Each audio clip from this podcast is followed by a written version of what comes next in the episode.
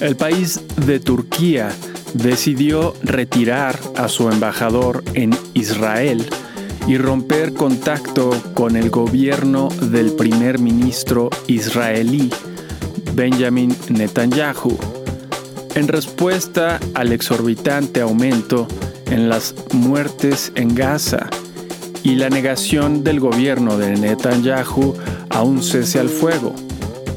Hace un par de semanas se registraron decenas de manifestaciones contra los ataques militares a Gaza en las principales universidades de los Estados Unidos, incluyendo las de Harvard y George Washington. Y el empresario Elon Musk anunció la primicia de su versión de ChatGPT, cuyo nombre será Sistema Grok.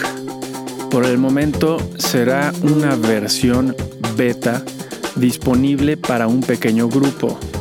Una vez terminada esa fase, estará disponible para todos los usuarios premium más de Twitter. Musk dice que su modelo favorecerá la libertad de expresión, aunque la calidad de la información que utilizará para su modelo es incierta.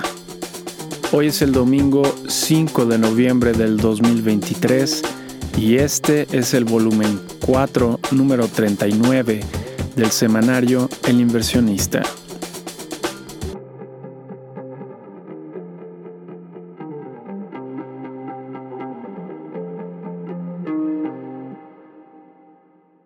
En Inglaterra se celebró la primer cumbre global de inteligencia artificial Asistieron, entre otros, la vicepresidenta estadounidense, el viceministro chino de Ciencia y Tecnología, la presidenta de la Comisión Europea y, naturalmente, el primer ministro de Inglaterra.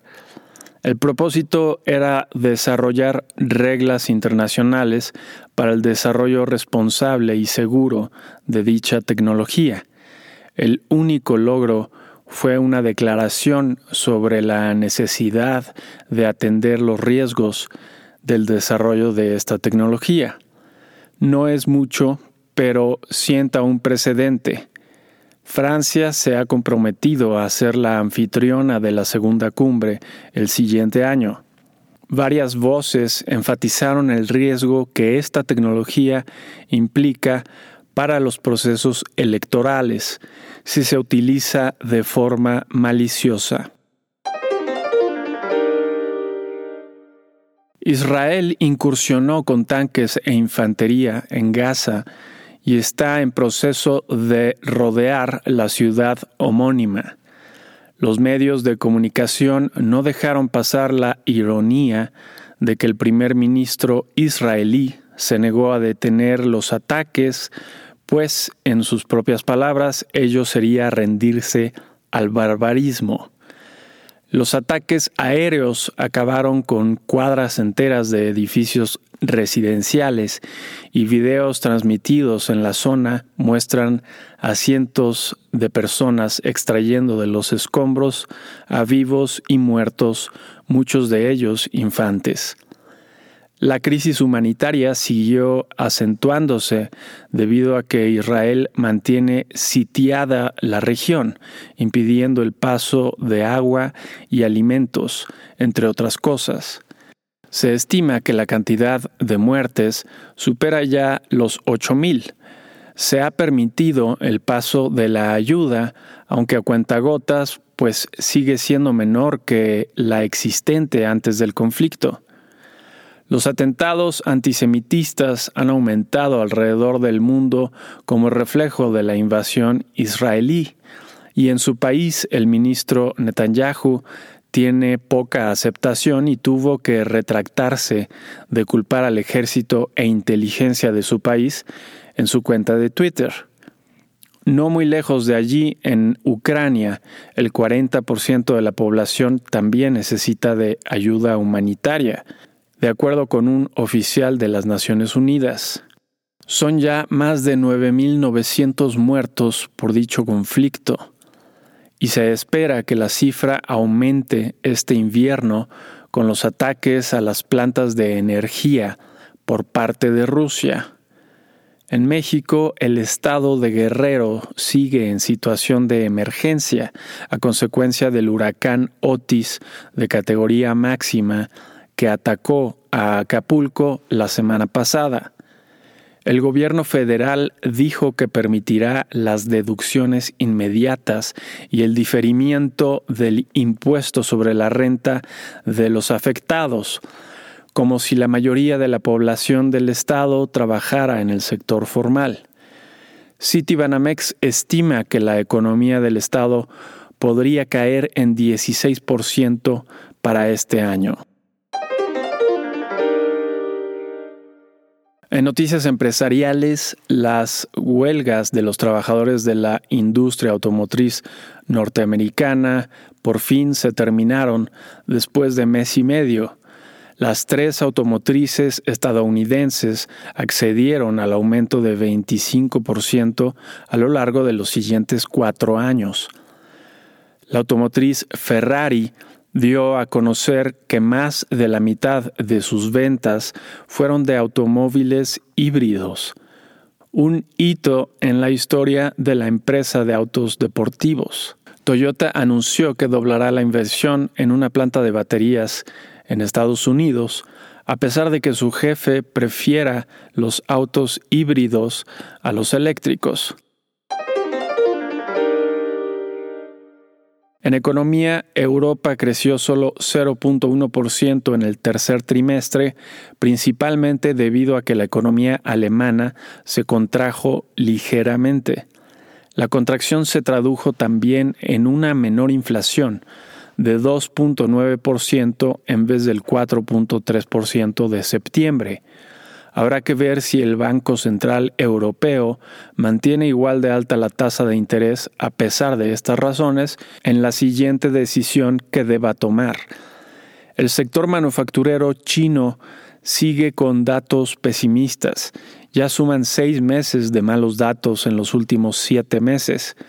Es aparentemente un hecho que el presidente chino y el estadounidense se reunirán este mes en la ciudad de San Francisco, en los Estados Unidos.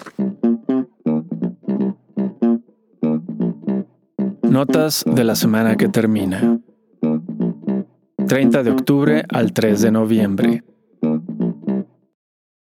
En Estados Unidos, los índices de precios residenciales para el mes de agosto mostraron inflaciones anuales de 2.2% el case Schiller y 5.5% el de la agencia federal. Ambos acumulan tres meses de aumentos en la inflación después de una larga temporada de reducciones en la inflación de los precios residenciales. La confianza del consumidor para el mes de octubre, según el Conference Board, retrocedió de 104.3 a 102.6 puntos. El índice de gerentes de compra, según el Institute for Supply Management, para el mes de octubre mostró una reducción de 49 a 46.7 puntos.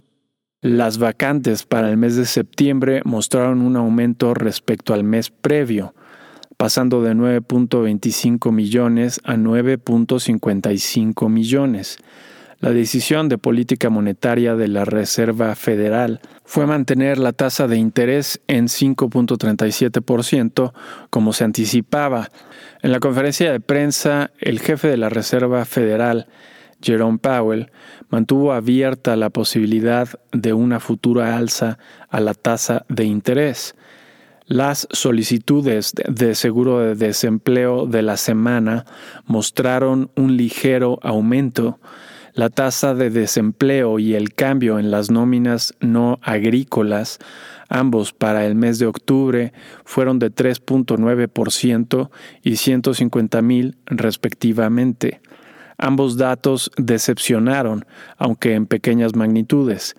El índice de gerentes de compra del sector servicios, según el Institute for Supply Management, para el mes de octubre, mostró una disminución, aunque permaneció en terreno optimista.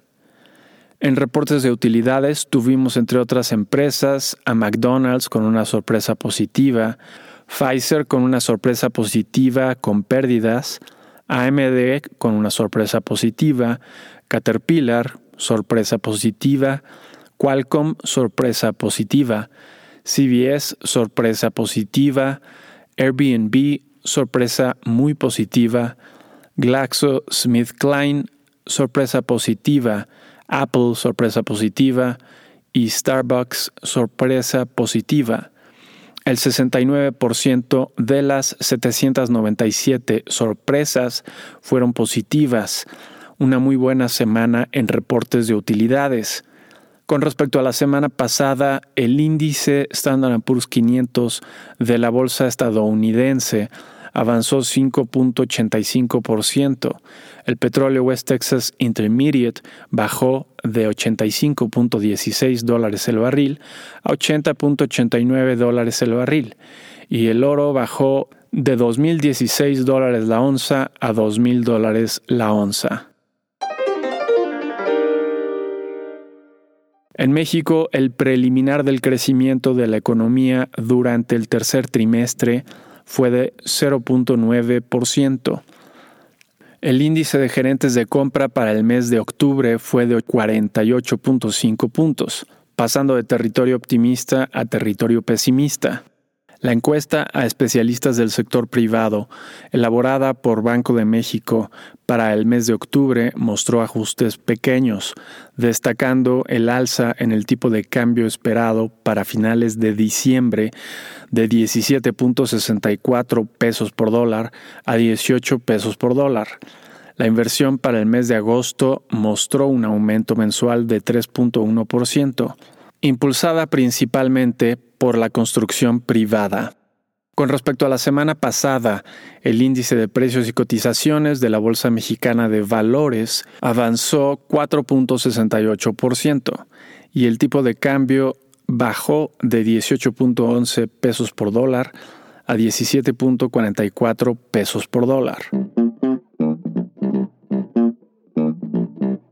¿Qué podemos esperar para la semana entrante?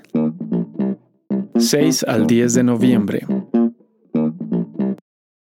En Estados Unidos, el martes tendremos la balanza comercial para el mes de septiembre y el cambio en el crédito al consumo para el mes de septiembre.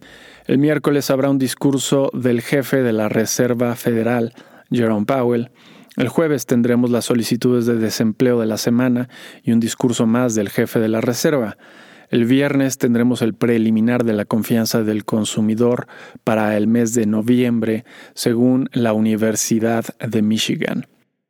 En reportes de utilidades tendremos entre otras empresas Aviontech, Uber, UBS, Disney y ARM o ARM.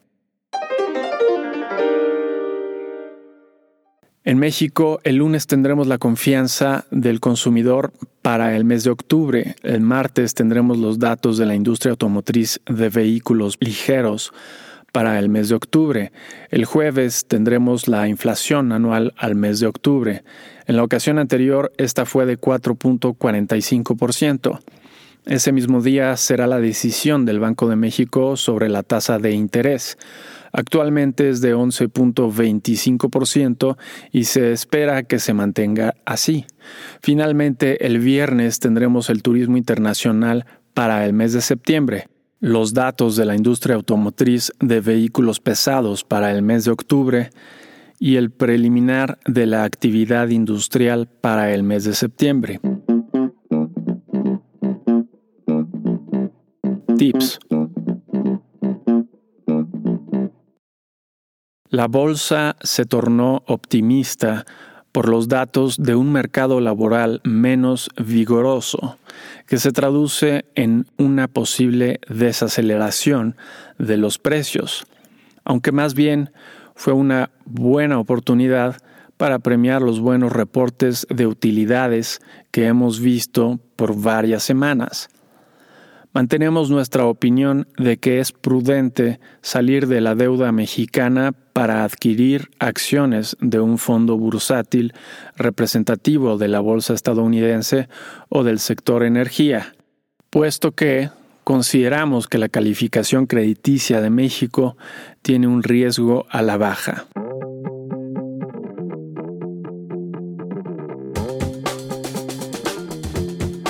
Y eso es todo para esta semana. Si te interesa consultar la versión completa, ver números anteriores o suscribirte para recibir el inversionista de forma gratuita, lo puedes hacer a través del sitio elinversionistaonline.com.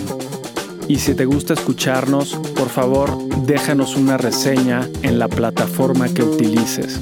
Nos ayudaría mucho. Nos vemos la siguiente semana.